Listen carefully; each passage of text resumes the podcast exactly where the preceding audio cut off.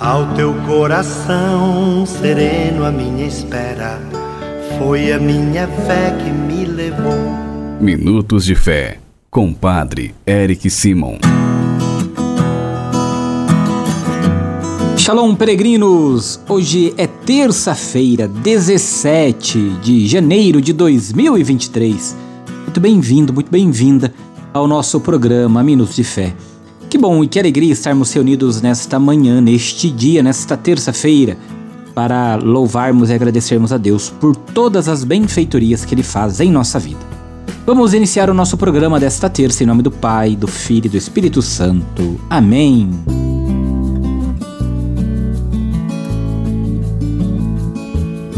Peregrinos, hoje nós fazemos memória de Santo Antão Abade, pedindo a intercessão deste santo de Deus vamos nos preparar para escutarmos o evangelho desta terça-feira, Evangelho de São Marcos, capítulo 2, versículos de 23 a 28. São Marcos, capítulo 2, versículos de 23 a 28. Você acompanha comigo a partir de agora. Santo Evangelho. Proclamação do Evangelho de Jesus Cristo segundo São Marcos. Glória a vós, Senhor. Jesus estava passando por uns campos de trigo em dia de sábado. Seus discípulos começaram a arrancar espigas enquanto caminhavam. Então os fariseus disseram a Jesus: Olha, por que eles fazem em dia de sábado o que não é permitido?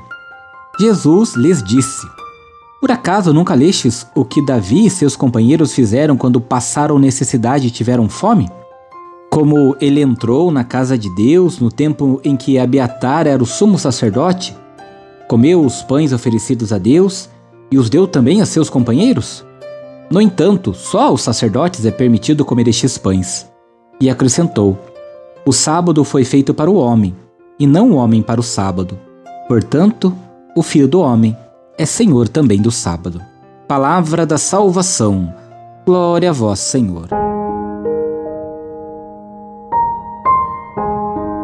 Queridos irmãos, Contra a mesquinha mentalidade dos fariseus que interpretavam o matar a fome com as espigas como colheita proibida pela lei mosaica, Jesus, no Evangelho, responde citando um fato bíblico.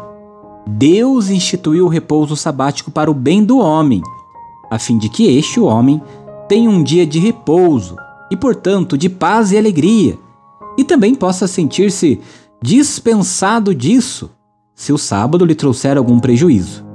Não se deve, pois, ser mesquinho na interpretação das leis, mas subordiná-las ao amor de Deus e do próximo. A outra máxima que Jesus fala é: o filho do homem é o Senhor também do sábado. Esta fala de Jesus exprime a consciência da fé da comunidade cristã de que Jesus tinha poder não só para explicar a lei, mas também para modificá-la. Queridos irmãos e irmãs, nós, enquanto seguidores do Cristo, temos que ter a liberdade de exercer com firmeza o direito de, como cristão, encontrar-se com os próprios irmãos e irmãs na fé para realizar com alegria as coisas que Jesus nos ensina, a boa nova, na esperança de que um dia estaremos com o Senhor. Agora você faz comigo as orações deste dia.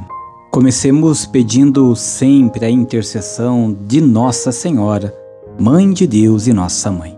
Salve, Rainha, Mãe de Misericórdia, vida, doçura e esperança, nossa salve.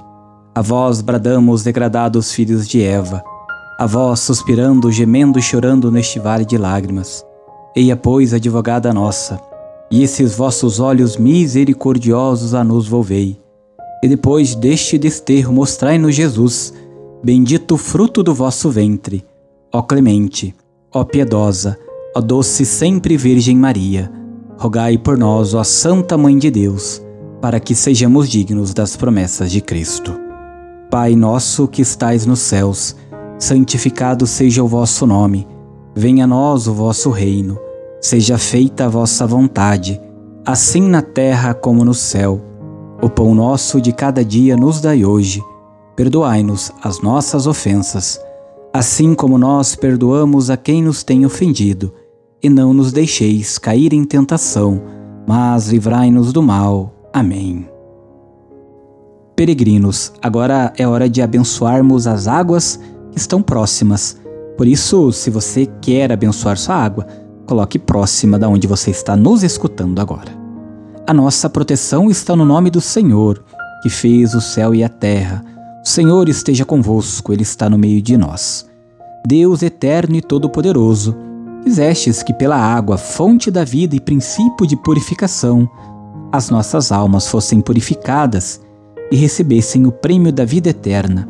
Abençoai esta água, para que nos proteja, e renovai em nós a fonte viva da vossa graça, a fim de que nos livre de todos os males e possamos nos aproximar de vós com o coração puro e receber a vossa salvação e que ela recorde a água do nosso batismo como fonte que jorra para a vida eterna por Cristo nosso Senhor. Amém. Que Deus, nesta terça-feira, abençoe todas as águas.